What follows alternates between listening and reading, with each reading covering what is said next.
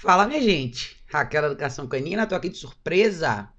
Tem tempo que eu não venho aqui fazer live com vocês. Tô devendo essa, essa live de perguntas e respostas. Tem um tempo que eu não venho aqui trocar uma ideia com vocês. Então, estou aqui nessa segunda-feira, começando a semana, pra gente tirar dúvida, falar sobre os problemas que vocês têm aí com os cães de vocês e tudo mais.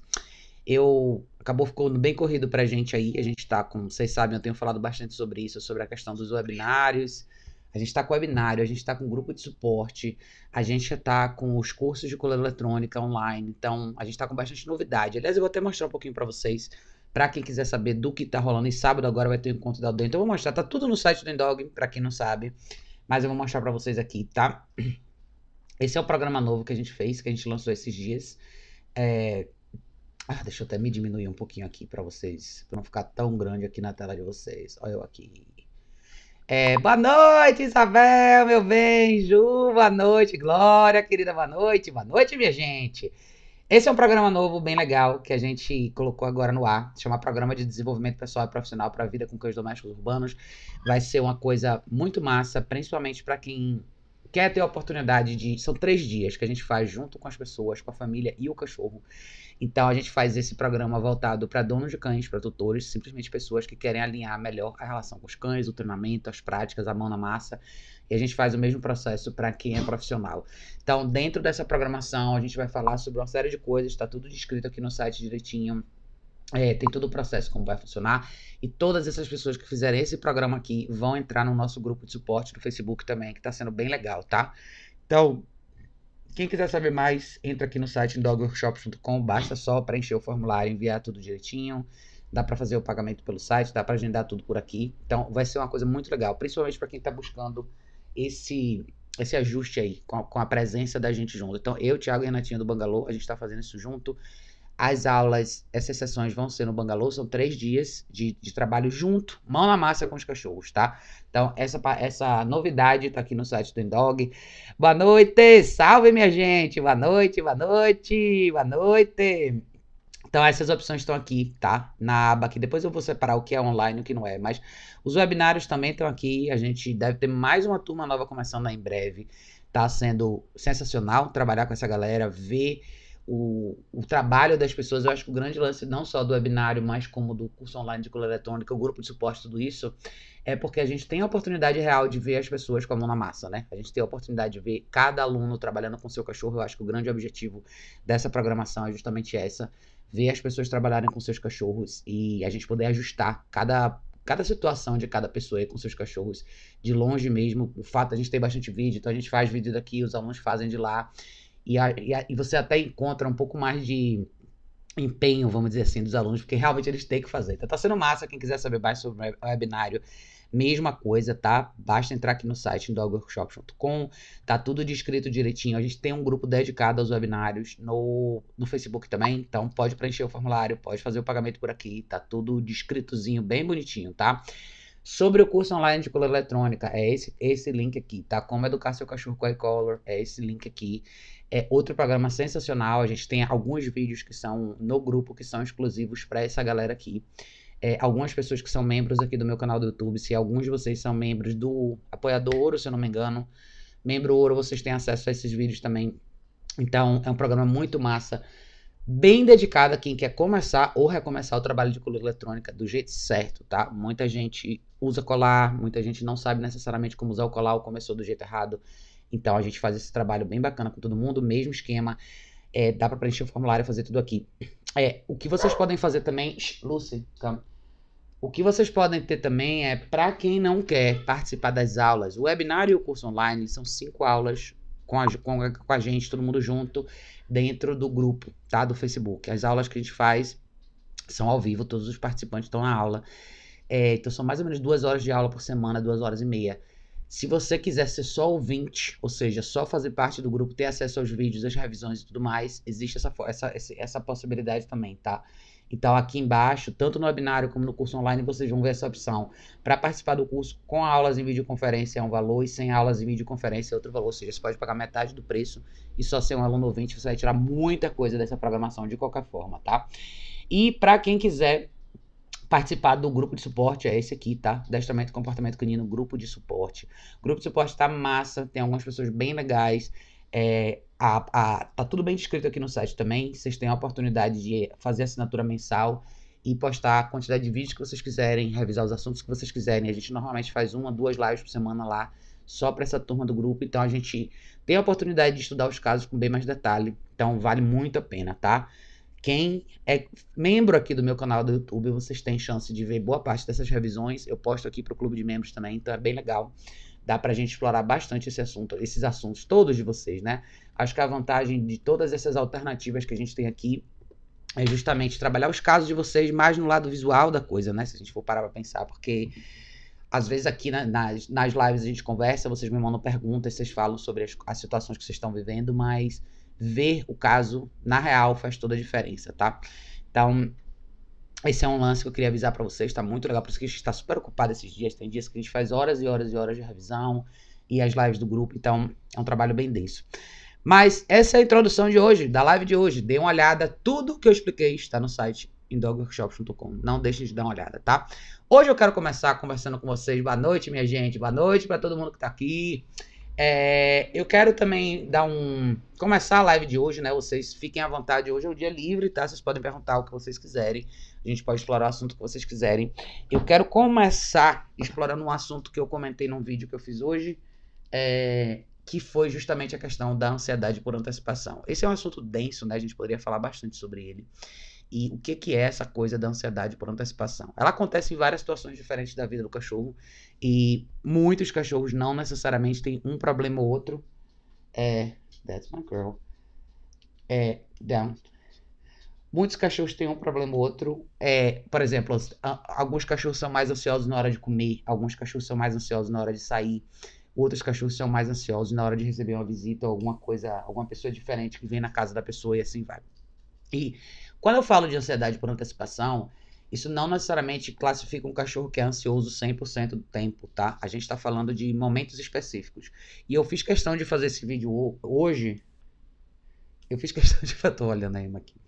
Eu fiz questão de fazer esse vídeo hoje porque isso é uma situação de experiência minha. Talvez esse é um dos motivos pelos quais eu entrei um pouco mais no universo de coleira eletrônica há anos atrás, porque esse sempre foi um lance que eu tive com a Kika e com a Lucy. São duas cachorras que sempre anteciparam. Elas são cachorras super tranquilas, mas tem momentos específicos, dois momentos específicos do dia para elas, que são momentos onde elas ficam um pouco mais agitadas, que é a hora de sair e a hora de comer. Eu acho que isso é comum para vários cachorros, vários de vocês passam pela mesma situação. Então, o que, que a gente faz, né? Como é que você para para construir essa resposta diferente do cachorro em relação a isso. Sim, tem formas diferentes de você trabalhar essa ansiedade por antecipação. Por exemplo, hoje alguém mandou a pergunta justamente em cima do vídeo que eu coloquei por causa dessa história da saída e alguém me perguntou sobre a coisa do ritual da alimentação.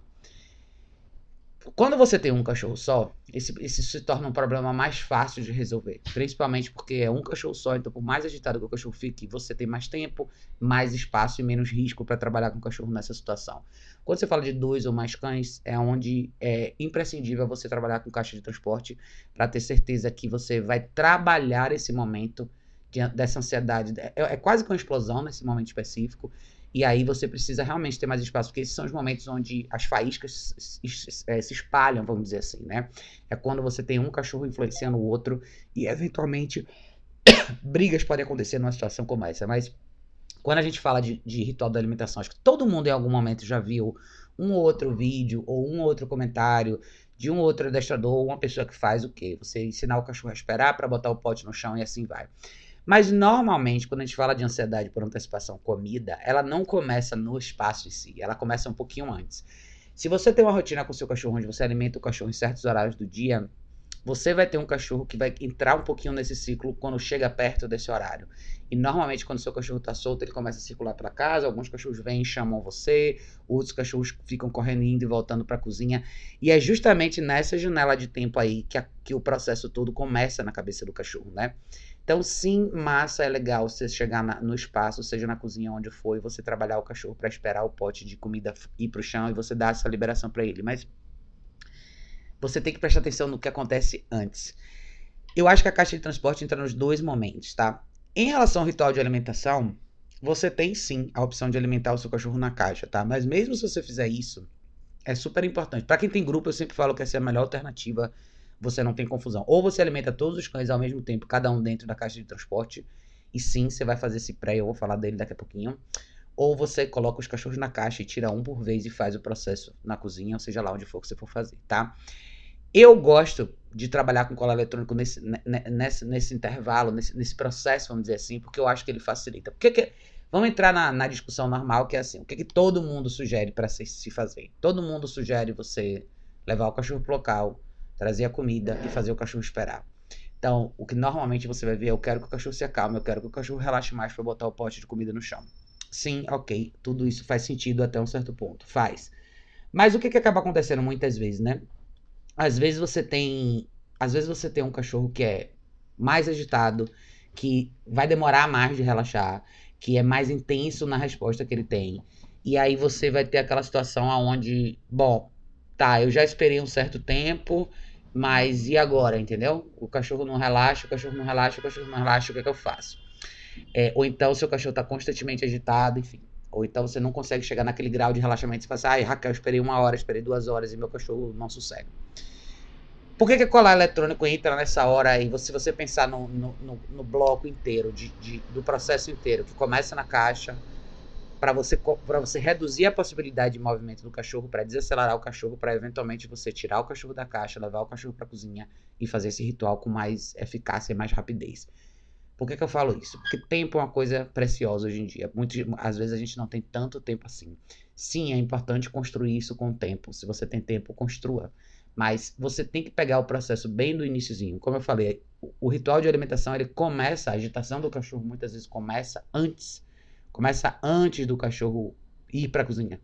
E aí você já tá um passo para trás quando você vê que, que o cachorro já chegou na cozinha agitado demais. Então, ter o cachorro na caixa já vai te facilitar, porque a gente vai fazer o mesmo processo que a gente faria se é, a gente vai fazer o mesmo processo que a gente faria se a gente se a gente fosse falar da questão do, do ritual de alimentação, do, da caminhada que eu falei hoje no vídeo, né? É, boa noite, minha gente. Evandro, Samara e Cássio, boa noite, gente. Boa noite. Eu tô só atualizando aqui, porque às vezes eu não consigo ver todos os comentários. Mas enfim, vamos lá. Por que a caixa de transporte? Por que o colar eletrônico ou o bunker, se você quiser usar numa situação como essa? Tem uma falha que eu acho que muita gente comete, e isso tá dentro de uma série de situações diferentes. Não só na ansiedade de antecipação em relação à comida, como a saída, como qualquer outra coisa, tá? Você sempre vai ouvir, eu falo isso bastante, você fazer o cachorro descompressurizar e relaxar antes dele fazer o processo. Mas não é só isso. Você precisa interromper o ciclo de excitação do cachorro. É muito difícil para um cachorro, mas muito difícil mesmo. Peraí, só um minutinho.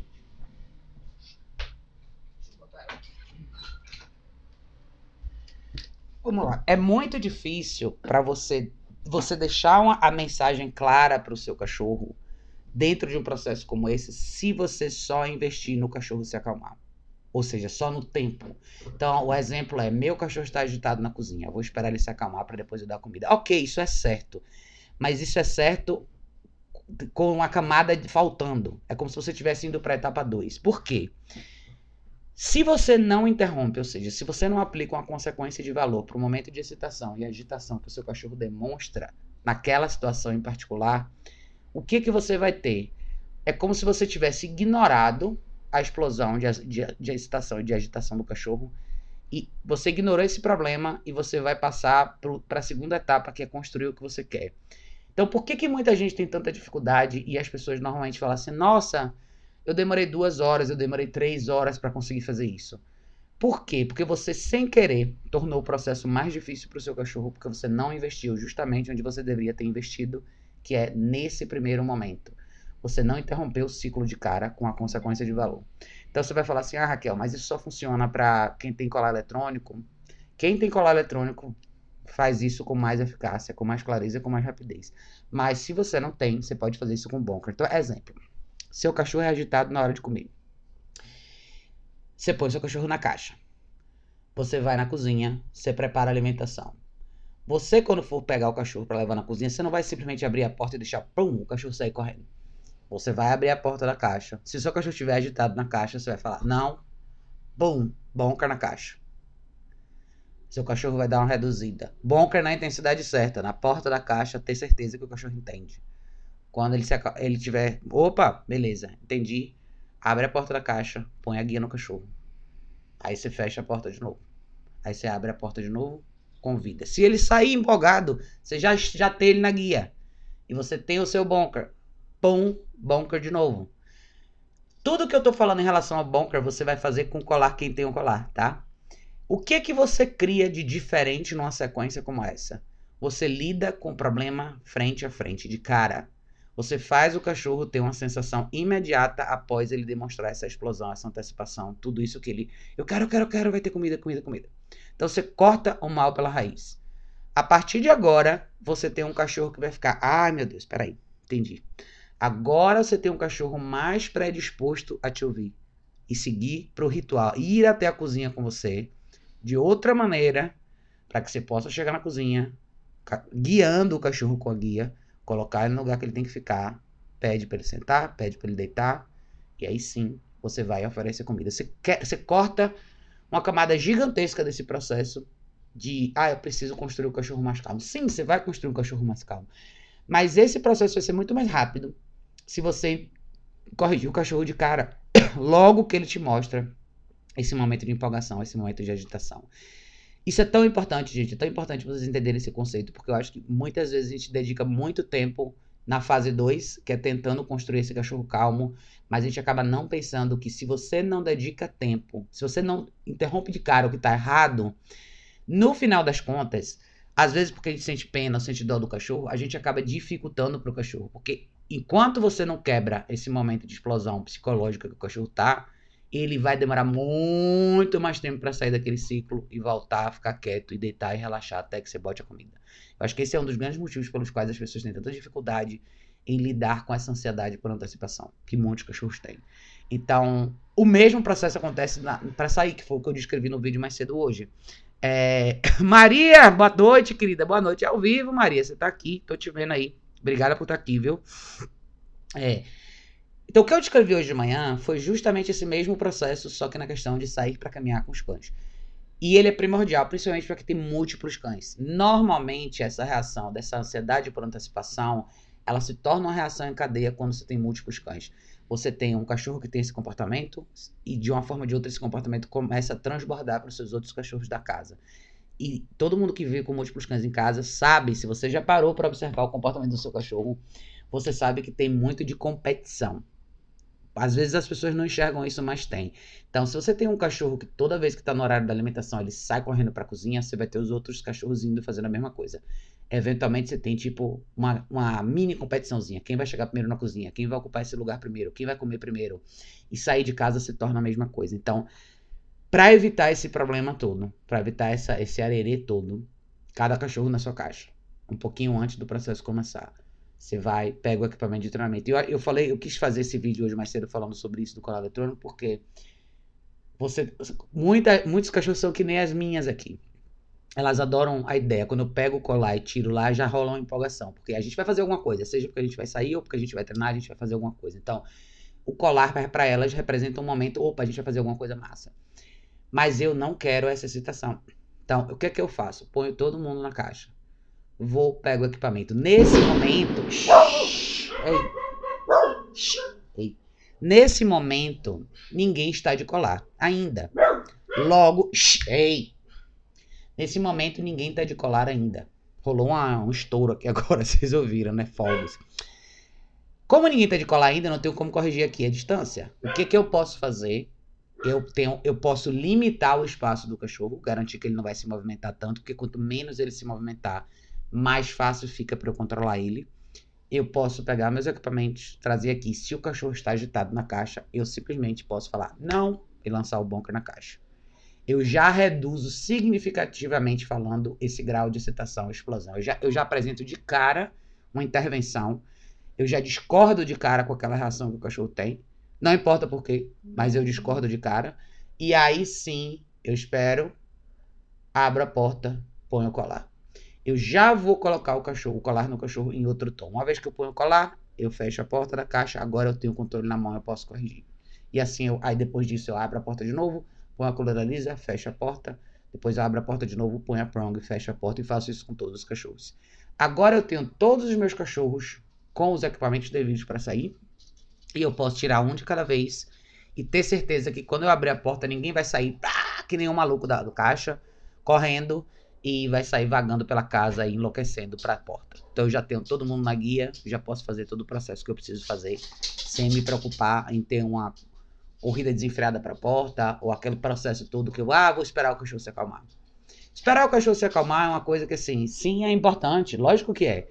Mas a, o colar ou a correção devida que você aplica no cachorro naquele momento é o que vai facilitar o processo para o cachorro de fato se acalmar. Isso eu acho que é uma coisa, se a gente falar, por exemplo, de cães muito agitados, quando você pega um cachorro agitado demais e você quer introduzir exercício do place, por exemplo, um cachorro que é assim. Cachorros que nunca praticaram isso, Normalmente você está falando de cachorros que não têm tanta prática de conversa na guia, são cachorros que não estão não tão acostumados com essa ideia de pressão e relaxamento e serem movidos por alguém na guia. E quando são, mostram mais resistência. Não só isso, mas eles também não aceitam ficar no lugar que você determinou. Então, esses são os cachorros que vão demorar mais, vão brigar mais, vão querer sair do place, vão se jogar de um lado e se jogar do outro. De novo, é outro exercício que a gente fala Sim, é importante você esperar o cachorro se acalmar. Mas o que que você pode fazer para deixar claro para ele que é isso que ele tem que fazer? Muitas vezes o que falta para esses cachorros é a correção. Você precisa tirar o cachorro desse estado de, de, de antecipação. Você precisa tirar o cachorro desse estado de ansiedade, de agonia, de explosão que ele está na mente dele. Porque isso se manifesta no corpo. Você tem um cachorro que se move mais rápido, que está sempre para lá e para cá. Eu sei que muita gente tem resistência em falar sobre isso ou resistência em aceitar essa ideia, mas a realidade é se você não interrompe esse processo no começo, ele tende a ser um processo muito mais longo e muito mais difícil de ser construído. É muito mais difícil o cachorro chegar lá. Eu gosto de dar esse exemplo porque é, porque a gente vê muito essa situação onde eu já tive muitos clientes perguntarem para mim: "Poxa, Raquel, mas eu quero sair com meu cachorro todo dia, mas meu cachorro se agita demais, se eu colocar ele para se acalmar, ele até se acalma, mas quando eu abro a porta, ele sai da porta e ele explode. Isso é super normal. Por quê? Porque não houve a intervenção devida lá atrás, no início dessa sequência. Ou mesmo quando você chegar e tá, você pôs o equipamento todo, eu quero colocar meu cachorro no place para esperar. Colocar ele no place para esperar é a segunda etapa. Você precisa corrigir primeiro a ansiedade a, de antecipação dele primeiro, que é a explosão. Chame o que você quiser chamar. Mas aquele primeiro momento precisa ser corrigido, tá? O Bonker pode ser uma excelente ferramenta para todo mundo nessa pré-caminhada. Esse pré-bonker caminhada, caminhada, o bonker na pré-caminhada é talvez uma das coisas mais efetivas que você pode usar para quem não tem colar, tá? Quem tem colar, tá na hora de usar. Pum, não, relaxa aqui agora. Às vezes as pessoas não entendem como colar eletrônico ajuda o cachorro a relaxar. E o que você está fazendo é simplesmente interromper um ciclo que é muito complicado para o cachorro. E se você não interromper, seu cachorro não chega lá. Às vezes você, seu cachorro até para, espera, porque o processo se torna tão longo que o cachorro não tem outra opção a não ser esperar, mas na hora que você dá o primeiro passo na direção da porta, pega na maçaneta, vira a chave, pronto, você tem o cachorro de volta exatamente no lugar que ele estava lá atrás. E esse é um dos motivos pelos quais isso acontece, porque lá atrás não houve a correção. Você simplesmente conteve ele no mesmo lugar. Então, conter o cachorro no mesmo lugar não é necessariamente a solução completa. Você precisa do processo inteiro, tá? É, quem foi que tinha falado aqui? Otávio tinha falado. Minha mãe acha que meu que meu Rottweiler vai matar todo mundo em casa. Por favor, diga ela que não é assim. Otávio, eu não sei como é o seu Rottweiler, então não posso falar se ele vai ou não matar todo mundo na sua casa. Mas o que eu posso dizer para sua mãe é: não, ele não vai matar todo mundo na sua casa simplesmente porque ele é um Rottweiler. Mas é, ele, como todo qualquer cachorro, precisa ser treinado, tá?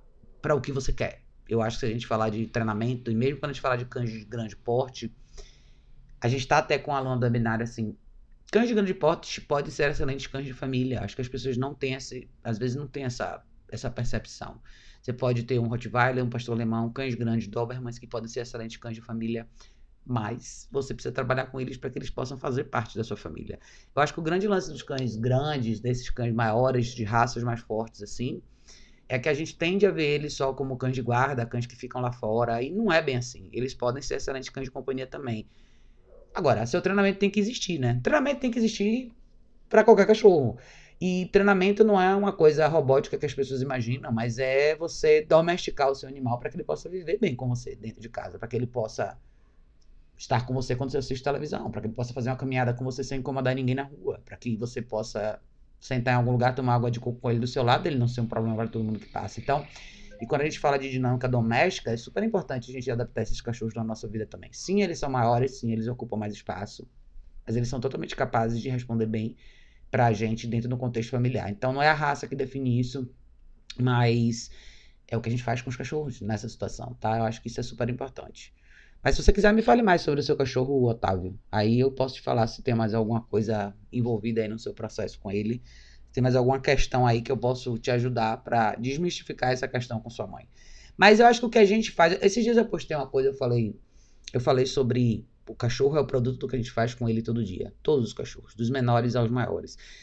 Talvez hoje a gente veja até mais problemas com pessoas que têm cães pequenos é, do que com cães maiores, até porque o risco de um acidente com um cachorro maior acaba deixando a gente numa posição um pouco mais alerta e a gente acaba não dando tanto tanta chance para o azar quando a gente tem um cachorro maior, boa parte das vezes. Já quando a gente fala de cães menores, a gente acaba não enxergando as coisas desse jeito. Então a gente abre muito precedente, a gente dá muita liberdade para o cachorro e a gente tem muitos cachorros pequenos que são cachorros que eventualmente se tornam um problema dentro da dinâmica de família. São aqueles cachorros que latem para tudo. Qualquer pessoa que passa no portão, os cachorros latem. É, são aqueles cachorrinhos pequenos que avançam em todo mundo que passa, que se tornam possessivos com os donos. E no final das contas, tudo volta para esse mesmo ponto que eu falei no início, né? O que eu estava falando sobre ansiedade por antecipação e como você corta isso para construir um novo comportamento e a importância da correção isso na realidade vale para tudo. Se você pensar em todo tipo de problema de comportamento, eu acho que boa parte das vezes a gente esquece da etapa 1, que é corrigir. Então, talvez se você pensasse em etapas e quisesse descrever isso de uma maneira mais objetiva, qual é a etapa zero? Identificar o problema. Qual é o problema que eu tenho? Esse é o problema que eu tenho com o meu cachorro. Sei lá, toca a campainha e o cachorro faz o escândalo. Então, o meu cachorro tenta avançar em todo mundo que está na rua. Esse é outro exemplo. Cachorros que tentam avançar em outros cachorros na rua. Há essa reatividade aí. O que, que eu vejo muita gente fazer? cachorro tenta avançar em outro cachorro da rua. A pessoa para e coloca o cachorro no centro, no deita. Essa, de novo, é a etapa 2. Qual a primeira coisa que você tem que fazer quando seu cachorro tenta avançar em outro cachorro na rua? Primeiro, a primeira identificação. Etapa 0, identifiquei que o cachorro faz isso. Etapa 1, um, corrige isso. Pum, uma correção. 1, 2, 3 segundos. Terceiro, aí sim, se você quiser parar e botar o seu cachorro para sentar e deitar, aí é uma etapa 3, tá? Mas muitas vezes a gente vai do zero pro dois e pula um. E muitas vezes esse é o grande problema dos cachorros. Então, se você não. Clareza, é por isso que eu falo que correção é clareza de informação. Se a gente. Se a gente não dá essa informação pro cachorro, fica difícil o cachorro entender o que ele vai ter lá na frente, né? Samara falou verdade, Raquel. Cães menores têm problemas gigantescos. Exatamente, Samara. E eu acho que para cães menores é justamente isso. As pessoas que têm cães de pequeno porte, tem essa dificuldade de corrigir o cachorro. É como se pa parece que se você fala em correção, a pessoa se sente mal e acha que vai machucar o cachorro. E quando a gente fala de bunker, bunker ai, mas é muito complicado, o cachorro é muito pequeno, faz um bunker menor. É, existe coleira eletrônica micro, menor para o cachorro. Existe prong menor, mas o cachorro precisa ser corrigido. Boa parte desses cachorros não são. E hoje eu, eu tava até batendo um papo com a cliente que eu fiz no Skype hoje, eu tava conversando com ela sobre isso o risco que a gente corre quando a gente passa anos e anos sem corrigir o cachorro e a gente acaba colocando a sujeira embaixo do tapete, a gente acaba não vendo aquilo como um problema tão grande, ou a gente não acaba não, acaba não enfrentando isso de frente mesmo, olhando para isso e fala, cara, eu vou resolver, ou você vai deixando rolar. Eventualmente você tem um cachorro que vai ter uma vida mais isolada. Boa parte desses cães pequenininhos que acabam tendo essa multiplicidade de comportamentos negativos eventualmente se tornam prisioneiros do próprio mundo que eles criaram. Então, esses são cachorros que acabam caminhando menos, eu sempre falo isso. Quanto pior, sua, quanto pior for a sua caminhada, quanto mais frustrante ela for, menos ela vai acontecer. Eu não conheço ninguém que goste de sair com um cachorro que sai arrastando a pessoa na rua, que sai latindo para todo mundo na rua. Esses cachorros tendem a caminhar cada vez menos, sair cada vez menos e eventualmente ter uma vida de isolamento dentro de casa. Por quê? Porque isso qualquer pessoa normal faria.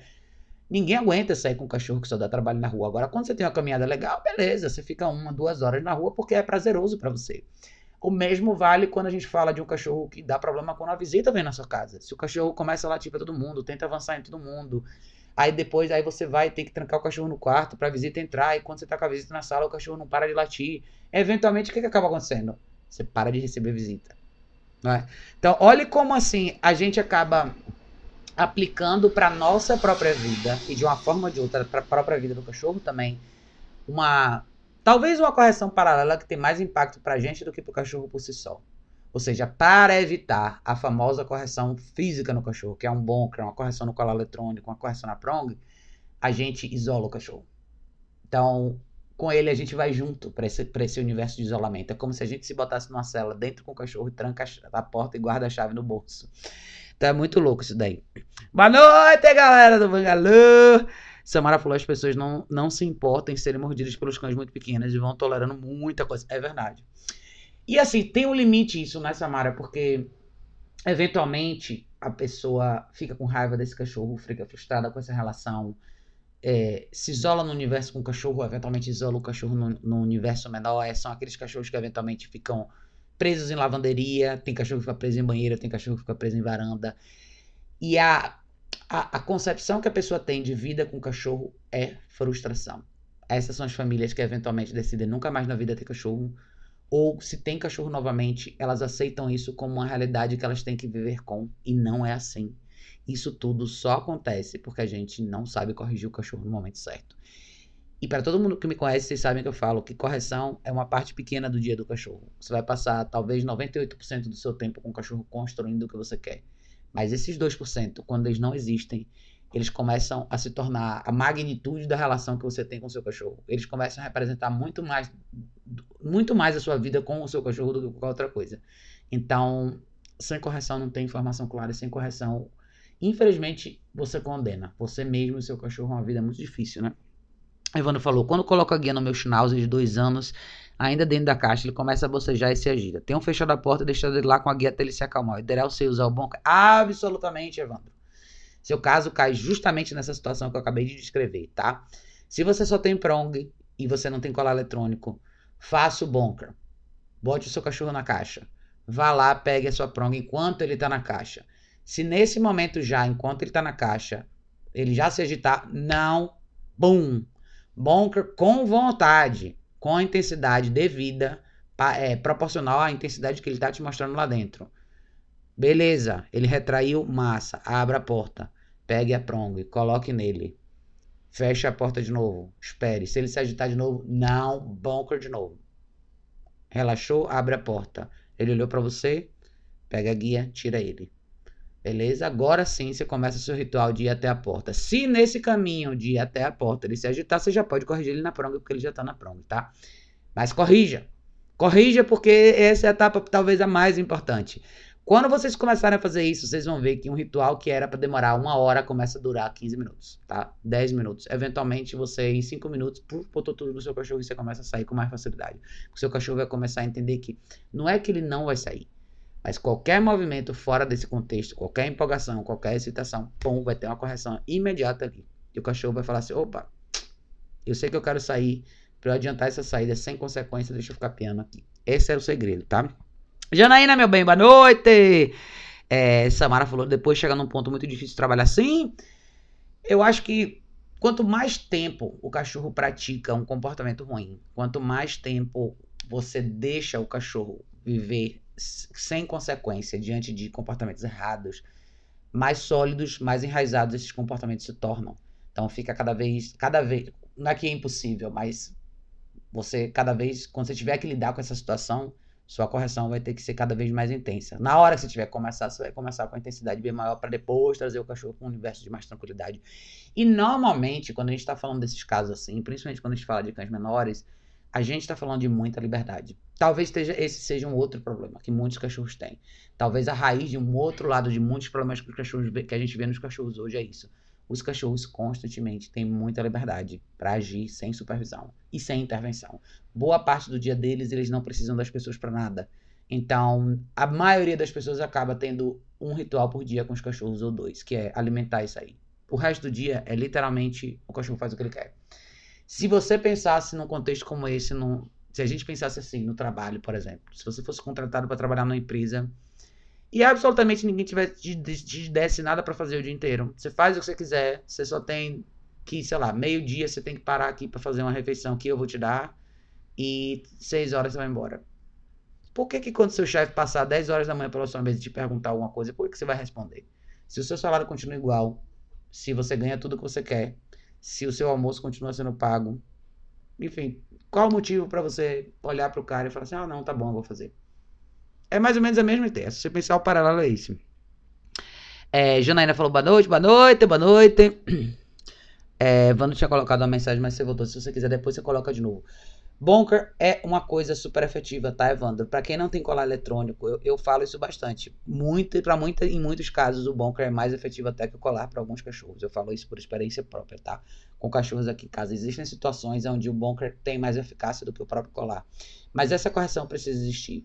E isso vale para tudo, se você parar, para uma série de situações, né? Por exemplo, você está falando daquele cachorro que eventualmente tem um pouco mais de liberdade em casa, ele late para a campainha, por exemplo não adianta só você. O que você vai fazer? Você vai esperar o cachorro se acalmar? Você tem que intervir naquele momento exato. Aquela correção de valor tem que acontecer ali. E não é que você tá com raiva, com ódio do cachorro, mas é não, bonker e ponto final. A vida continua normal. Então isso vale para outra coisa que a gente vê muito, tipo cachorros que estão sempre soltos. Então vem uma visita na sua casa, o cachorro é o primeiro a ir pra porta. E eu acho que muitos desses relatos às vezes são aquela coisa da pessoa falar assim: "Não, mas ele é super bonzinho, ele sempre vai dar oi para as visitas". Mas esse não é o ponto. Não é o papel do cachorro dar oi para todo mundo.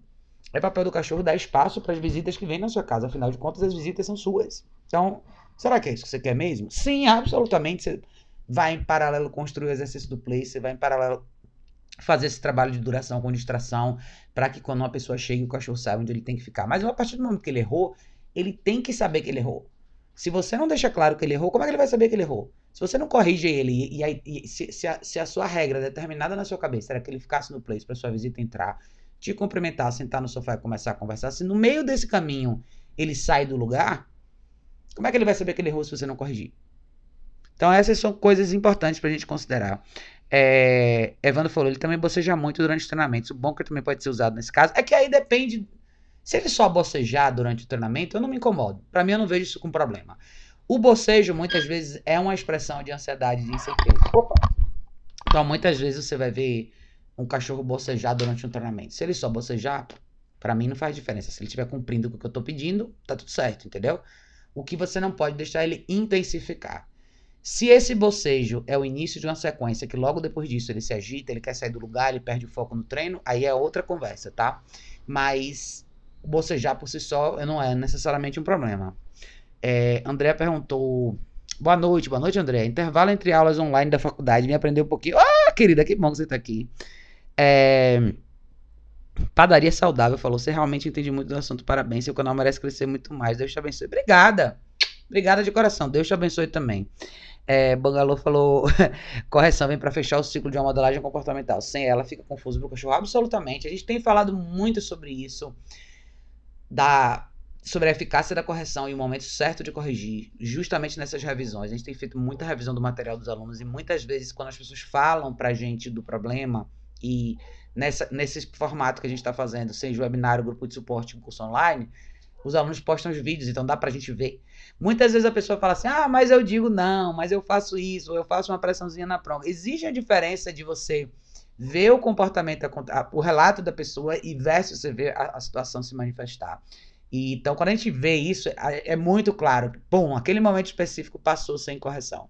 Toda vez que um momento que os, toda vez que o cachorro é que não tem uma correção devida naquele exato momento, ele você cria essa confusão exatamente que o Thiago e a Netinha falaram, que você acaba não deixando claro, o cachorro vai ficar assim, ué, mas eu era para fazer esse exercício, no meio do exercício eu fiz isso e, e não aconteceu nada. E agora? É tipo como a gente fala na caminhada, né?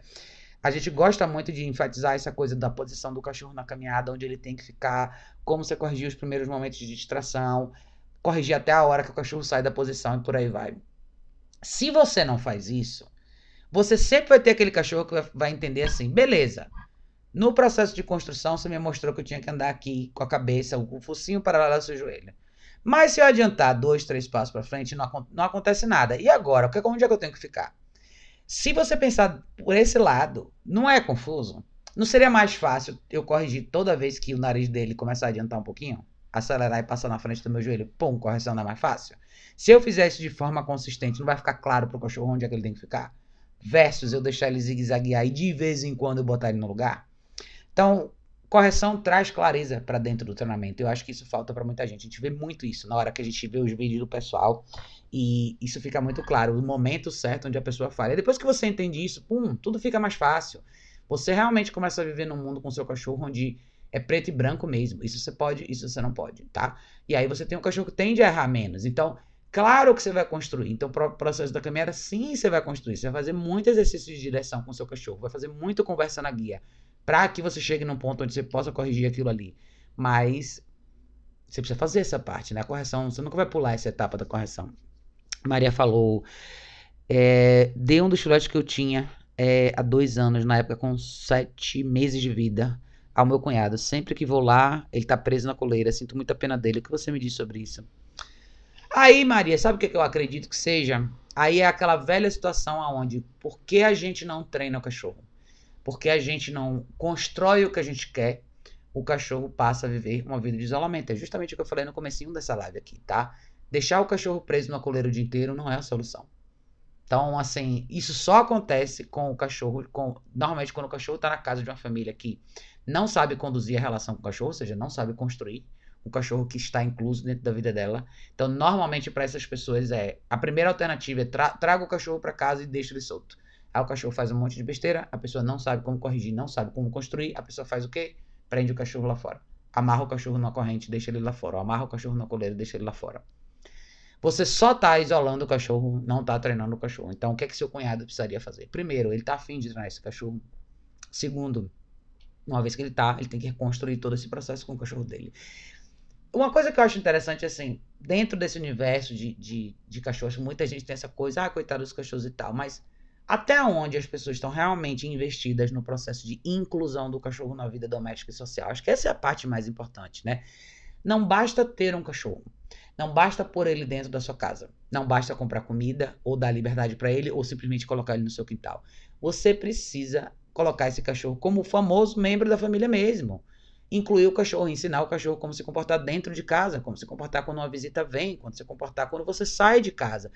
E isso é uma coisa que talvez mais parte do meu coração, porque eu acho que muita gente não tem essa não tem essa dedicação, essa motivação para fazer tudo isso pelo cachorro. Então, Muitas vezes a gente, às vezes, até no seu caso, Maria, não sei se é o caso aí, mas às vezes a pessoa cedeu o cachorro para ele, ele falou, beleza, eu fico com o cachorro, mas todo o resto da minha vida é prioridade e eu não tô afim de ter que lidar com o cachorro fazendo xixi quando na minha casa, então vou deixar ele lá fora. Se lá fora ele começa a cavar buraco, eu vou amarrar ele na árvore e assim vai. Isso não é vida para cachorro nenhum, tá?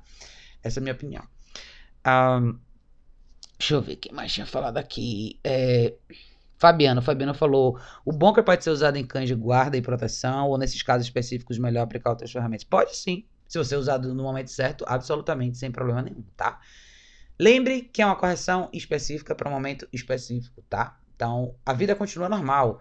Você pode continuar treinando o seu cachorro para coisas normais. O fato de você corrigir o cachorro naquela situação não vai fazer com que o cachorro fique com medo de você, fique com raiva de você. Eu coloquei um vídeo aqui, tá aqui no meu canal do YouTube. Acho que, eu não sei, acho que está só pro meu clube de membros, mas um vídeo que eu fiz com o Bonga com a Lúcia aqui. Numa situação de muita empolgação dela, quando eu corto a maçã e dou para ela e ela se empolga no momento que ela late, eu dou o bunker nela imediatamente. Meio segundo depois ela tá no mesmo lugar esperando a maçã. Eu filmei um vídeo cinco minutos depois, fiz o mesmo processo, ela fez tudo igual, menos latir. Então, se você souber o timing certo do bom, a intensidade certa, absolutamente. Não faz diferença se é um cão de guarda e proteção ou qualquer outra coisa, tá?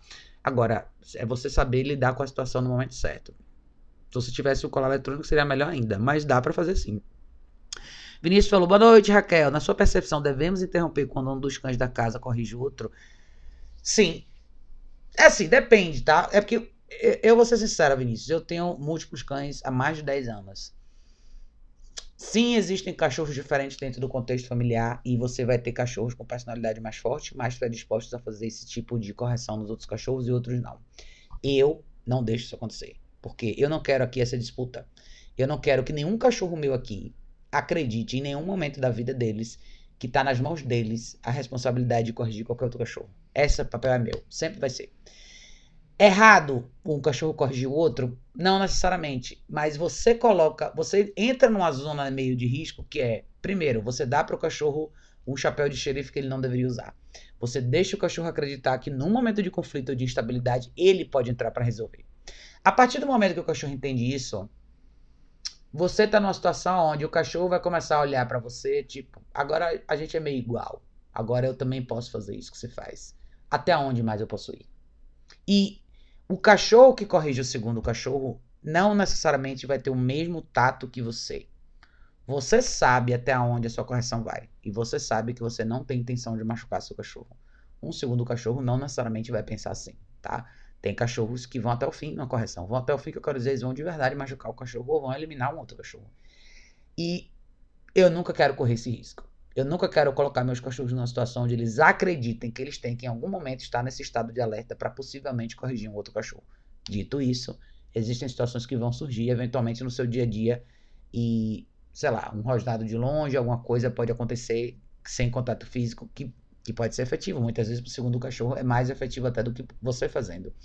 Mas eu nunca conto com essa carta na manga. Eu não quero chegar lá. Por isso que eu trabalho muito na, no gerenciamento dos meus cães aqui em casa é, eu limito muito essa questão da liberdade de circulação deles juntos. Só quando existe um amadurecimento muito maior, eu tenho 100% de certeza que está tudo certo. E mesmo assim, quando eu estou presente, tá? Eu me faço presente em toda a situação onde os meus cachorros estão. Todas. Se eu não estiver presente, todas elas estão na caixa de transporte. Sem negociação. Eu nunca quero arriscar jogar o dado para ver o que vai acontecer. Porque isso pode dar certo, você pode ter um cachorro que tem mais habilidade de corrigir outro cachorro e faz isso sem necessariamente machucar. Mas boa parte das vezes vai dar errado. Eu falo por experiência própria. Então, se você me perguntar se é errado ou não, é, é, pessoal. E eu, Raquel, não faço isso, tá? Eu prefiro que esse papel, que essa função seja sempre minha, porque se estiver na minha mão essa decisão, eu garanto que todo mundo vai sair vivo no final, tá?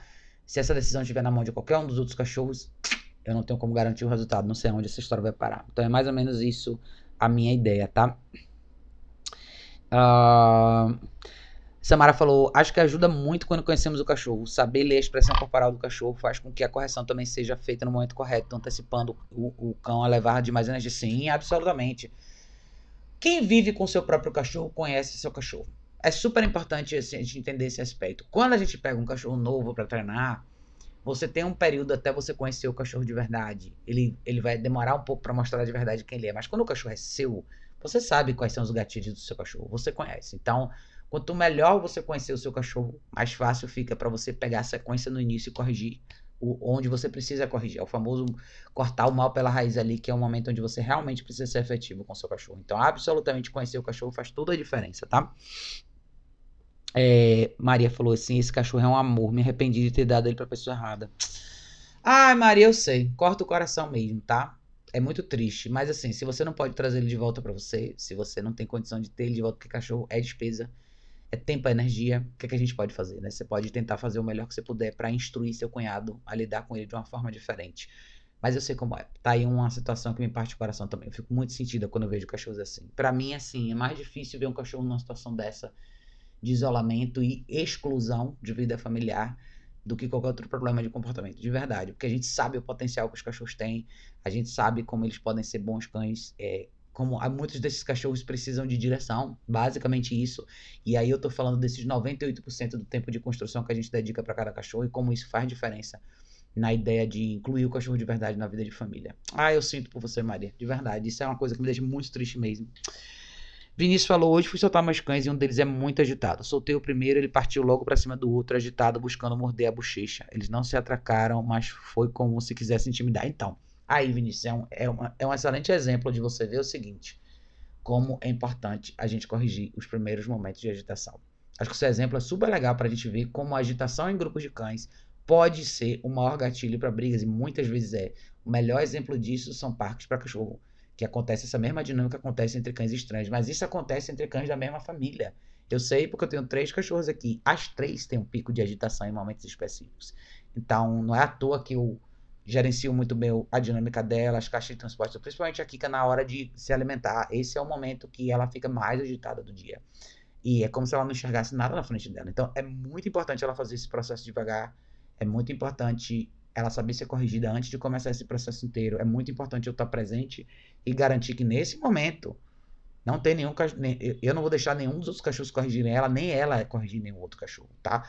Então, se eu fosse você, você tem que ver se você ia soltar seus cachorros para fazer o quê? Só para eles correrem, só para eles ficarem soltos? O que, é que você queria que eles fizessem? Porque para quem tem grupos de cães é muito importante você pensar nessa parte do dia que você quer que os cachorros façam. Seja porque você acordou de manhã, de repente você vai soltar os cachorros para ir no banheiro, um de cada vez. Solta um, põe na guia, leva lá, ou solta um mais livre, deixa ele fazer chico, ou fazer o que ele quiser. Depois pega, guarda de novo, solta outro, pega, guarda de novo. Aí depois de, depois todo mundo fez o que tinha que fazer, usar o banheiro, beber água de manhã, Você limpou tudo, beleza. Aí você vai pegar um de cada vez, põe cada, cada cachorro estacionado no seu place. Aí você começa o seu dia assim, com menos, com menos confusão, tá? Qualquer cachorro que tiver que sair do canil ou caixa, não sei como é que você faz aí. Empolgou, pum, correção. Correção na hora, de cara, tá? Não vai sair do canil ou da caixa de transporte nessa loucura. Pum, pá, tá? Porque o primeiro momento do dia, quando os cachorros se encontram, tem aquele, ah, aquela empolgação. Um quer fazer xixi, outro quer fazer cocô, outro quer beber água, um quer interromper o outro que tá indo fazer xixi mais rápido. Pum. E nessa hora que a coisa toda explode, tá? Então, não. Não deixe isso acontecer, tá, Vinícius? Corrija um de. Solte um de cada vez individualmente. E não é só soltar. Na hora de abrir, seja canil ou caixa de transporte que você usa, tá empolgado ali dentro, pum. Não tenham pena de fazer isso, cara. De verdade, não tenham pena. Se você, você vai ver um resultado diferente. Você vai ver um cachorro saindo da caixa ou do canil com outra cara. Ah, Raquel, você tá falando para corrigir o cachorro, coitado, só porque ele tava animado para sair para fazer xixi. Não. Eu tô falando para você cortar pela raiz um problema que lá na frente, que dois ou três minutos depois que ele sair da caixa, vai se tornar um problema maior, principalmente para quem tem grupos de cães, tá? Pedro Henrique, meu bem! Pedro Henrique falou, tava assistindo foto das lives. Eu também, Pedro. Foi corrido, foi corrido esses dias. Essa, essa, essa última semana a gente tá pegando pesado, a gente tá com duas turmas agora. Tem mais o grupo de suporte, tem mais uma outra turma de webinário para começar. Então, sábado agora a gente tem o primeiro encontro da aldeia, então tem bastante coisa para fazer. Então, acabei não conseguindo fazer as lives, mas tô aqui, tô aqui. É, Fabiano, meu bem, boa noite. Vinícius falou: cachorro agitado não revida, só evita agressão. Me assustei porque eles são grandes. Então, o que, que acontece nessa situação? O cachorro que foi para cima, na verdade, não é uma questão de ele queria interromper esse momento de agitação. Tá, eu acho que o seu exemplo é super legal, Vinícius, porque eu falo bastante que cães agitados demais se tornam um maior gatilho de agressividade, de brigas. O que o outro cachorro queria era simplesmente parar ele. Boa, eu, eu não vi a cena, mas eu acredito que tenha sido mais ou menos isso. Boa parte das vezes é isso, tá? Eu garanto que se, se esse cachorro seu, que é mais agitado, se você tivesse corrigido ele antes de sair da caixa do canil e ele tivesse saído com mais leveza, ou se você tivesse tirado ele simplesmente com a guia e tivesse mantido ele com você, você levava ele para fazer xicocô, depois você parava ele no lugar, eu tenho certeza que seu outro cachorro não ia fazer nada. Então, boa parte das vezes, quando a gente vê essa, essas, esses momentos de agressividade entre grupos de cães que vivem juntos, e de, a maioria das vezes está diretamente relacionado a esse desequilíbrio, ao que eles consideram essa situação de desequilíbrio entre o grupo, um cachorro agitado demais, um cachorro latindo demais, e cachorro não tem pena. Ele vai para cima para eliminar. Tipo, é, você vai ficar quieto, ou então você vai morrer. É mais ou menos assim. Por isso que é tão importante a gente não dar essa responsabilidade para o cachorro fazer isso e a gente assumir esse papel. Porque quando a gente assumir esse papel, a gente sabe que a gente vai corrigir o cachorro de uma forma justa. E quando a gente deixa isso na mão de outro cachorro, muitas vezes pode ser fatal, tá? Eu já atendi casos assim de cachorros que se machucaram muito dentro de casa, muito mesmo, nessas brigas assim, em momento de empolgação, um ir pra cima do outro e de lacerar o outro cachorro. É, Pedro falou, Raquel, é normal quando dois cães estão latindo no portão, um meio que mandar o outro parar de latir, dando uma focinhada no outro e às vezes latindo para ele perto do ouvido. É exatamente o que eu acabei de falar agora, tá, Pedro? Quando você o que está acontecendo aí é, é, é, o mesmo cenário numa situação um pouquinho diferente. Você tem um momento de empolgação, de explosão, os cachorros estão no portão latindo para alguma coisa que está lá fora. Você tem um dos cachorros tentando interromper um ciclo do cachorro que está exatamente do lado dele. Talvez uma das cenas mais comuns, acredito, todos, todos vocês já devam ter visto isso alguma vez na vida de vocês. Cães que moram em casa, que ficam atrás do portão, que têm acesso visual ao que está acontecendo lá fora. Um cachorro reage mal, o outro também começa a reagir, eventualmente, pum, um vai para cima do outro. Eles redirecionam essa agressividade para o que está do lado. E não é porque é só a redireção da agressividade que eles queriam jogar para cima do cachorro que está do outro lado do portão. Mas é porque aquela energia, aquela expressão incomoda. Inclusive o cachorro que está do lado dele. Então, primeiro ele vai eliminar o que está mais próximo, que é o cachorro que está do lado dele. Para depois ele pensar em fazer, pegar eventualmente o cachorro que ele pegaria se ele estivesse do outro lado do portão, tá? Por isso, novamente, eu não permito. Se eu morasse em casa, meus cachorros nunca iam ficar lá fora sozinhos. Porque isso é uma coisa que você não está presente, acaba acontecendo vira e mexe o tempo todo. E quando você estiver presente numa situação como essa, você vai ter quase que zero de poder de intervenção, porque os cachorros boa parte do tempo fazem isso. Isso acaba acontecendo com mais frequência e eventualmente um dos cachorros se machuca, tá? Então, respondendo sua pergunta, infelizmente é normal. Porque é um quadro de instabilidade, alguém tem que corrigir. Se você não está presente, um dos cachorros vai fazer esse papel, tá? É, Tá, ela falou, é normal a guia unificada ficar escorregando mais para baixo do pescoço, a guia que uso não tem trava. Tyla, você precisa de uma guia unificada que tenha trava. E É, é normal a guia escorregar um pouquinho. Porque o problema é o seguinte: se você fechar com a trava demais no lugar correto, você acaba perdendo um pouco da possibilidade. Sim, você deixa ela um pouco mais justinha, mas você acaba tendo. Você tem que masterizar muito essa questão de conversa na guia, pressão e relaxamento quando a guia unificada está no lugar certo. Mas boa parte das vezes ela vai escorregar um pouco. Principalmente se você tem um cachorro com o pescocinho mais liso, tá? O que você pode fazer é Primeiro, compra uma guia unificada que tem trava. Guia unificada sem trava não serve para nada, tá? Você vai, ter, você vai acabar andando sempre tensa para manter a guia no lugar e seu cachorro não sair dela, então não funciona. Compra uma que tenha trava. Segundo, bote a guia unificada em cima e bote uma coleira lisa embaixo. A coleira lisa vai ajudar a manter sua guia unificada no lugar. E aí você tem aquela folguinha de, sei lá, isso aqui, para que você tenha espaço para fazer pressão e relaxamento quando você precisar na guia unificada, tá? Mas compre uma guia unificada de qualidade que tenha trava, tá? Sem trava, ela é a mesma coisa que nada. É, Fátima falou: hoje, fazendo uma caminhada estruturada com meus pits, veio um, border collie solto correndo em nossa direção.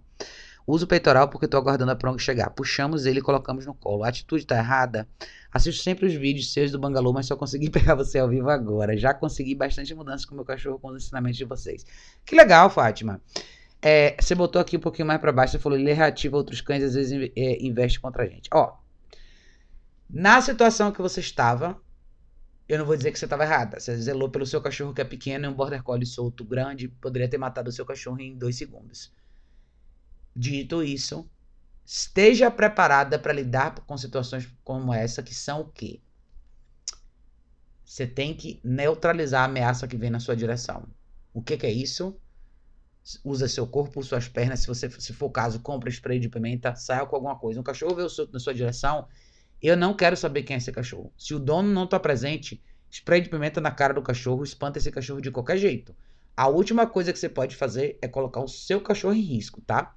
Você pode comprar um pet corrector, que é um que é um spray de ar comprimido. Eu de vez em quando eu falo sobre ele aqui, vocês podem comprar e usar. É uma coisa legal de ter durante a caminhada, pode te ajudar. Você pode comprar um spray de pimenta, alguma coisa que você tem que se defender. Porque esse cachorro poderia ter machucado vocês de verdade, tá? Eu vou até mostrar para vocês aqui é, eu já mostrei em várias lives aqui Pet Corrector, mas eu vou mostrar de novo, considerando o que, que, a pergunta que você me fez. É super importante você saber se defender, tá? Isso aqui é o Pet Corrector, tá? Deixa eu mostrar pra vocês. Isso é o Pet Corrector, tá? Então, ele vende um monte de loja americanas, parará. Então, é isso aqui, tá? Esse produto aqui é um spray de ar comprimido, tá? Ele serve para um monte de coisa. O lance é, ele solta um som alto, como se fosse uma vuvuzela, assim. Então, o, o, o, efeito colateral, vamos dizer assim, se você usar o Pet Corrector, muitas vezes o seu cachorro vai ficar assustado também. Mas, numa situação de ameaça, ele pode ser usado e pode funcionar para você, tá? Então, é esse produto aqui, chama Pet Corrector, tá? É um spray de ar comprimido, eventualmente você compra só o refil e coloca. Alguns cachorros não ligam tanto para isso, tá? Mas ele pode ser efetivo porque ele tem um som bem alto. Então, isso pode te ajudar a afastar um cachorro que eventualmente vem com uma ameaça na sua frente. Mas assim, tem gente, gente, que anda com. Tem um rapaz aqui na minha rua, um senhor aqui na minha rua, que ele tem quatro cachorros, ele anda com cabo de vassoura na mão. Ele anda com os quatro cachorros numa mão e um cabo de vassoura na outra mão. Por quê? Porque os cachorros dele são mais reativos e se acontecer de algum cachorro solto vir na direção dele, assim vai ser. Ali vai ser banho de sangue mesmo. Então ele literalmente põe os quatro cachorros as quatro guias numa mão e ele anda com tipo um cajado na mão, um cabo de vassoura. Não tô falando se você necessariamente precisa fazer isso, mas eu não sei como é seu bairro. Tem pessoas que moram em bairros onde tem muito cachorro solto. Se você morar em um bairro que tem muito cachorro solto, você tem que pensar em coisas desse tipo mesmo. Pensar em coisas, eventualmente, se vale a pena você sair com alguma coisa na sua segunda mão. Pet corrector, spray de pimenta, cabo de vassoura, cajado, o que for. Porque o cachorro que vem. Na... Isso já aconteceu comigo duas, duas vezes, três vezes aqui na minha rua. Eu já dei chute em cachorro, já dei pesada em cachorro, porque os meus cachorros são mais importantes. Sim, a minha, minha, minha intenção nunca vai ser machucar um outro cachorro, mas se o cachorro vem na. Eu não comecei esse processo, o cachorro começou. Se o cachorro veio na minha direção solto com a intenção de vir para cima dos meus, é meu papel zelar pela segurança dos meus cachorros. Se eu tiver que chutar um cachorro para isso, eu vou chutar. Se eu tiver que usar o pet corrector, um spray de pimenta, um cabo de vassoura, eu vou usar. Então, não, você não fez errado na condição que você estava, mas esteja pronto para uma situação como essa. Se isso acontece com frequência no seu bairro, tá? Tenha na sua mão alguma coisa que você possa inserir uma consequência para esse cachorro que vem na sua direção. Porque era papel do dono dele manter ele sob controle. Se o dono não fez isso, você vai fazer. E o cara não pode falar, falar nada para você. Só fez. A única coisa que você fez foi zelar pela saúde do seu cachorro, tá? É. que mais? Chamando daqui. Vinícius falou: eles dormem soltos no quintal porque compram papel de guarda pra mentir. Ah, então. É, aí é aquele, aquela história complicada, né, Vinícius? Se eles estão soltos no quintal, beleza, eles fazem guarda, mas e o resto do dia? Você tem que tomar bastante cuidado para essas situações não acontecerem, tá? Então, se você, quando for de manhã, se você tem a sua rotina, não sei o que você faz com eles quando você acorda, ou se de repente eles ficam mais acordados à noite de manhã eles dormem, na hora que eles dormem, o ideal seria eles dormirem separados, cada um ter o seu espaço, tá? Mas esse momento em particular era o quê? Você, você, soltou, você falou que você ia soltar eles. Então você abriu o quê? Uma, um portão da sua casa que vem para a área de dentro e para de fora. O que, aconteceu? Entendeu? Então nessa situação você tem que fazer, trabalhar com um de cada vez, tá? Para evitar esse problema aí. Um, Fátima tinha falado que ele é reativo com tracães e outras pessoas. É, você tem que trabalhar com ele nessa essa questão da reatividade envolve uma série de outras coisas também. Você tem que aprender a corrigir seu spitzinho, tá? Faça um bunker menor. Principalmente se ele tem essa reação de vez em quando com vocês, Caixa de transporte para Spitz é bem melhor, mas tudo mais barato para cachorro pequeno. Faça um bunker menorzinho e aprenda a corrigir ele efetivamente. Tenho certeza que você, se você aprender a corrigir seu, seu Spitz com bunker rapidinho, essa, essa história muda, tá? Trabalhe muita duração, faça muito trabalho de construção de exercício do place. Faça muito essa questão de conversa na guia e comece a expor ele a cenários diferentes, tá? Isso vai te ajudar bastante também. Corrigindo. Pode sair na rua com bunker, não fique com vergonha, tá? Manzinha, meu bem! Manzinha, adorei seu vídeo lá com a Roxy, viu? Da caixa. Depois a gente vai fazer uma revisão dele, mas você jogou duríssimo, arrasou. Maria falou, logo que eu comecei usando o bunker com meu cachorro, ele respeitava, mas agora pega e sai correndo com ele na boca pra brincar. Maria! É porque você não tá usando a intensidade certa, tá? É normal o cachorro brincar com o bunker. A Emma adora, é o brinquedo, é o único brinquedo que ela tem, porque ela não tem brinquedo nenhum. Se eu, eu dou de vez em quando para ela ficar, ela fica horas brincando com esse negócio. Mas ela sabe a diferença de quando eu tenho isso na mão e quando existe uma correção. Porque a sequência do uso do bunker é não e o bunker. Com vontade. Boa parte das pessoas não usa o bunker na intensidade que deveria usar. E a gente tem visto isso muito nos webinários agora. Todo mundo hesita um pouco na hora de colocar a intensidade por trás do bunker. E eu acho que isso é que acaba deixando as pessoas, os cachorros mais confusos. Ou o cachorro passa a não te levar a sério. É tipo, ah, não. Não é tipo, ah, não, é não e pum. Lançar com vontade. Uma toalha de algodão, gente. Seu cachorro não vai morrer. Mas se você quer que aquilo ali represente, carregue o seu não, ou seja, a sua palavra não, e logo depois vem a consequência de valor de verdade. Ou seja, se você quer que o seu bunker de verdade represente uma consequência de valor, ele tem que vir na intensidade certa, tá? Então, provavelmente você está nessa categoria aí, viu, Maria? Seu bunker talvez não esteja na intensidade certa. Eduardo falou: pau de, pau de selfie pode ser usado também pra você sair com seu cachorro e se defender, absolutamente, sem problema nenhum. E até uma coisa que não, talvez não chame tanta atenção, porque muita gente usa, leva um e leva na mão, põe na mochila, sei lá, numa hora que se você tiver que usar, vi, pega aquilo ali, aquilo ali serve pra você afastar um cachorro de você, absolutamente. Fátima falou: já uso Bonga, caixa de transporte Play. Sigo líder tentando mudar o comportamento. Comprei o livro do Gustavo, mas ele não chegou. Joguedouro, Fátima, é isso aí. É, falou: tem alguma marca de, coleira, de, de guia unificada pra você recomendar? Minha cadela é uma virada média por parruda. Olha, Tayla, a guia unificada que eu uso, eu compro fora, mas assim. Eu vou te mostrar o que eu uso, tá? Vou te mostrar aqui a que eu uso. Eu, a minha é importada, mas essa daqui, ó. É uma muito boa. Vou mostrar pra vocês. Um, aqui, peraí. Deixa eu tirar isso aqui pra você ver. É nesse site aqui que eu compro, tá? Então, se você entrar aqui em produtos, lixos, ela vai estar tá aqui em lightweight leash. Ela é, cadê, cadê a que eu uso? Essa aqui, ó. É que assim, eu acredito que você encontra aqui no Brasil algumas boas, mas essa é que eu uso, tá vendo? Então ela tem de várias cores diferentes, você pode escolher um modelo diferente. E a que eu uso é essa aqui, 6 feet, é 3.8 inches. Então ela é, de, é, de, é a de um metro e meio, quase, ela é de um metro e meio. Essa aqui é um metro e meio, essa daqui é um metro, tá? Então eu uso essa de um metro e meio. Então ela é exatamente desse jeito aqui. Você vai ver, essa é a travinha dela, de couro, tá vendo? Então, muito forte. Eu tenho, eu tenho duas dela aqui que são excelentes. Essa daqui, inclusive a que eu tenho é parecida só que é verdinha, é dessa, é dessa estampa. Que tem várias estampas diferentes. Elas são mais fininhas assim. É, de, é nessa textura, assim. Talvez a foto que mais mostra como elas são essa daqui mesmo, tá? Então é essa que eu uso. É, é que esse aqui é um site americano, você vai comprar, você paga em dólar, mas talvez uma das melhores que eu já encontrei até hoje. Molinha, fácil de usar, super durável. Essa parte dela é super bem feita, tá vendo? Trava de couro e toda costurada aqui à mão. Muito boa essa guia, tá?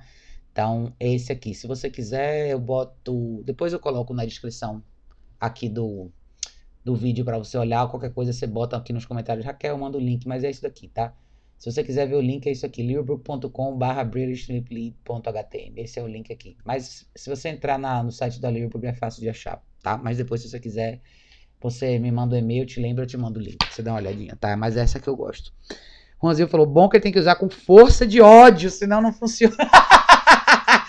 Mas é isso mesmo, é tipo assim, não e pá. Faça um teste, pegue o bunker e chame um amigo seu, alguém da sua família e fala assim, velho, teste em mim. Com vontade. Um, dois, três e books. Teste em você. Eu acho que às vezes a gente imagina que, sei lá, você não tá jogando, gente, uma lata de metal na cabeça do seu cachorro e você não tá dando com cabo de vassoura na cabeça do cachorro. É uma toalha de algodão.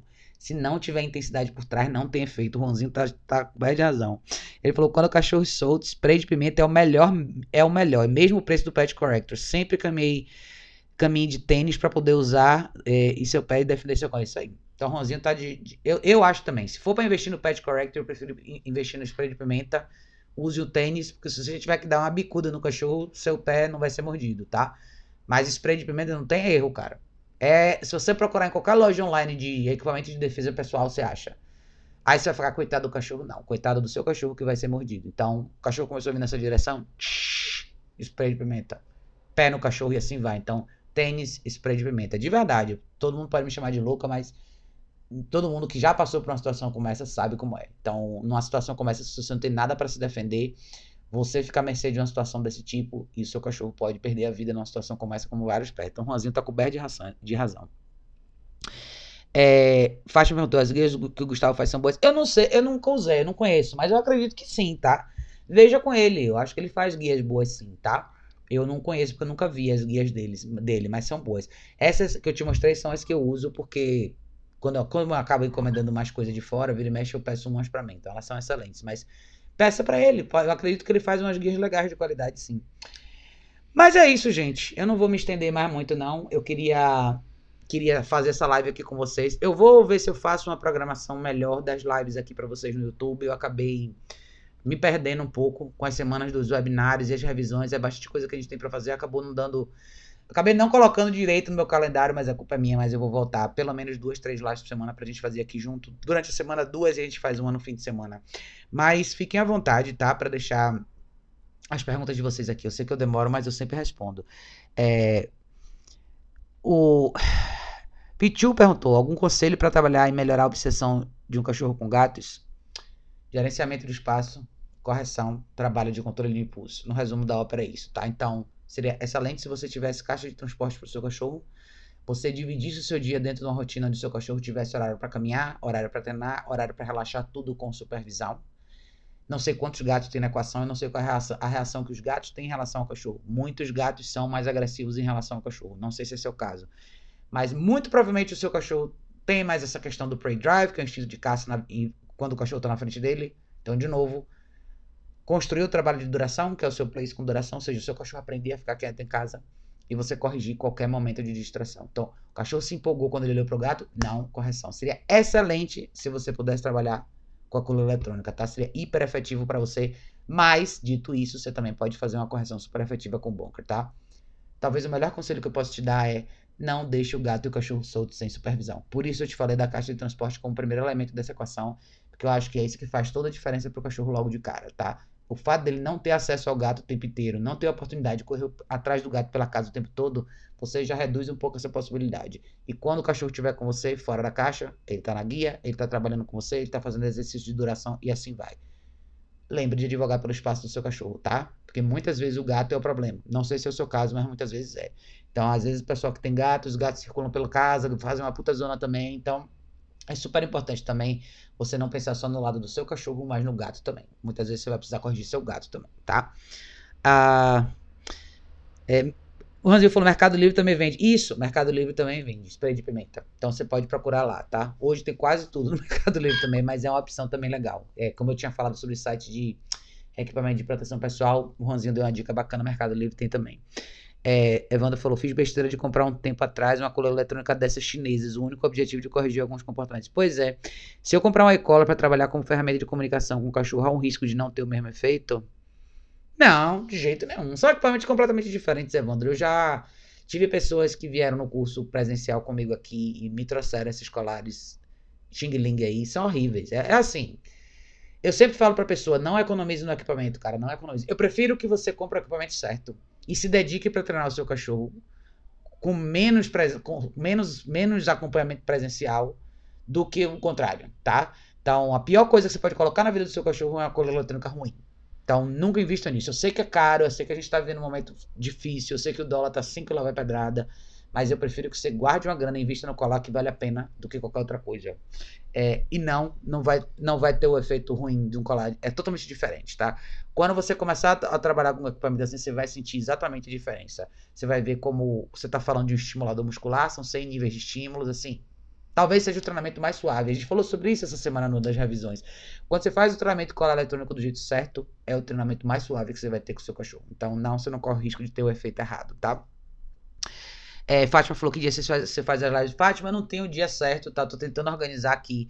De repente, eu tô pensando em fazer segunda, talvez segunda e quarta.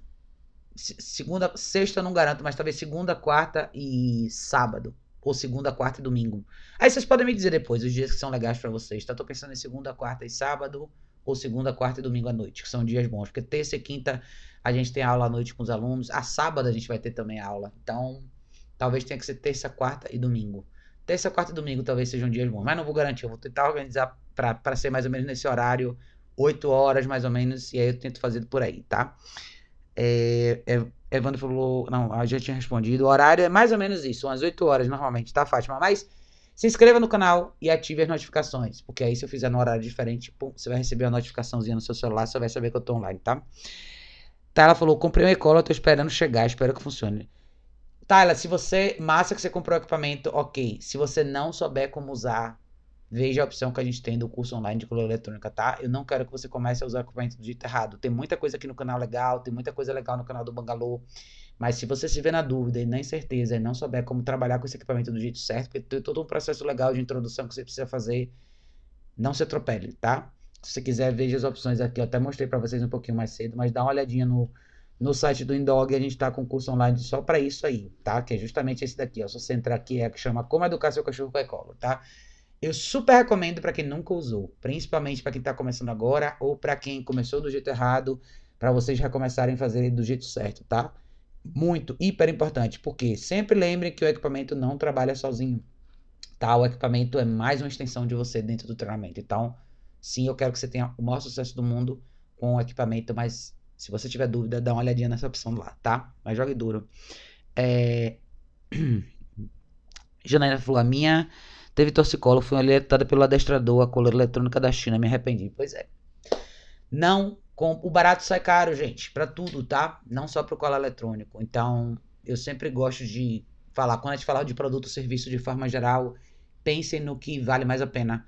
Normalmente o que vale mais a pena custa um pouco mais caro. Eu prefiro que vocês esperem, comprem um produto de verdade, que funcione de verdade. Espere mais um tempo, espere seis meses se for o caso. Compre quando você realmente tiver grana para investir no equipamento certo esses equipamentos da China, pelo amor de Deus, cara, não façam isso com os cachorros de vocês. É arrependimento mesmo. Maria falou, acho que é isso mesmo, Raquel, falta, falta intensidade, eu fico me prendendo para não... Fica entrando... falta intensidade normal, todo mundo falha nisso aí, Maria, todo mundo falha nisso aí. Fátima falou, fica entrando para ver se pega ao vivo. Se você ativar as notificações, Fátima, é, se você se inscrever no canal e, e ativar ali o sininho, tem lá, quando você clica no sininho, tem lá todas as notificações. Você vai receber aviso na hora quando entrar ao vivo. Aí você não perde mais nenhuma, tá vendo? É... Pedro falou, Raquel, você sabe dizer se um cão que tem hábito de ficar pulando pode desenvolver algum problema futuro? O fato de o cachorro ficar pulando o tempo inteiro já é um problema, Pedro. Você não precisa esperar o que vem depois disso.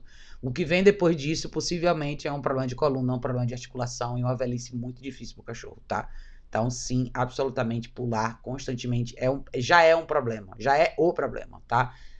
O que vem depois disso é um cachorro bem comprometido, principalmente na fase mais velha, tá? Já, já atendi muito cachorro assim. Com 7, 8 anos, parecia cachorro de 16. De articulação toda destruída, coluna toda acabada, o cachorro com problema para deitar, para sentar, para levantar. Então, isso acontece muito. Com o cachorro que fica em piso liso, com o cachorro que pula o tempo inteiro, enfim. Por isso que eu te falei, não espere, não, não pergunte o que vem depois. O problema é esse, é o cachorro pular constantemente, tá? É... Enfim, mas é isso. É... Você falou, pode dar uma olhada pra, nessa guia unificada para ver. Eu não sei, eu não sei a guia que você tá falando, Tyler. Não sei qual que você tá falando, tá? Mas é o que eu falei. É, eu mostrei para você aqui o uso. É, você pode procurar, bastante gente vende guia unificada legal, é um produto que muita gente faz. Tem pessoas que fazem do tipo fita, tem pessoas que fazem mais arredondadinha. Eu gosto da mais arredondadinha, é muito pessoal. Mas o que é mais importante da guia unificada é ela ter a textura certa para ela não escorregar na sua mão. Por isso que eu não gosto do estilo fita, eu prefiro a redondinha. E ela tem uma trava de qualidade. É isso que vai fazer diferença na guia unificada, tá? Então, se você encontrar um assim, massa, tá? É, não sei, você acho que foi você que tinha comentado de comprar com o Gustavo. Eu não conheço as guias dele, mas de repente são legais. Minha dica é compre uma de um metro e meio, tá? Evita essas guias muito curtas de, de um metro só, porque eventualmente você precisa dar mais espaço, principalmente quando você estiver treinando no cachorro nessa questão de pressão e relaxamento. Um metro e meio você pode fazer um loop na sua mão e se andar normalmente, mas quando você precisa de espaço, você tem um pouquinho mais, isso já faz toda a diferença, tá? É, Fátima falou, já me inscrevi, vejo todos os vídeos que você posta, desde os mais longos até o passeio com as Ô, oh, Fátima, obrigada, meu anjo, obrigada de coração. Obrigada mesmo, tá? Maria falou, muito obrigada pela atenção, Raquel, adoro suas lives, seus vídeos. Obrigada, gente, obrigada a todos vocês. Vocês são sensacionais. Eu adoro sentar aqui e conversar com vocês. Já estava sentindo falta das nossas lives. Eu gosto muito de vir aqui trocar ideia com vocês. Eu sei que eu tô super, hiper atrasada nos comentários. Tem muita gente que mandou bastante pergunta aqui. Mas eu vou ver se eu consigo pegar, compilar isso aí tudo e responder as perguntas para vocês da, da forma mais efetiva possível. Mas não deixe de dar uma olhada nas opções novas do Indog, no grupo de suporte. Quem tiver algum caso que é acompanhamento mais legal, entra lá no grupo. É 100 reais por mês. Vocês podem ter um acompanhamento muito bacana. A gente faz assim live de uma hora para cada caso. Então é super legal.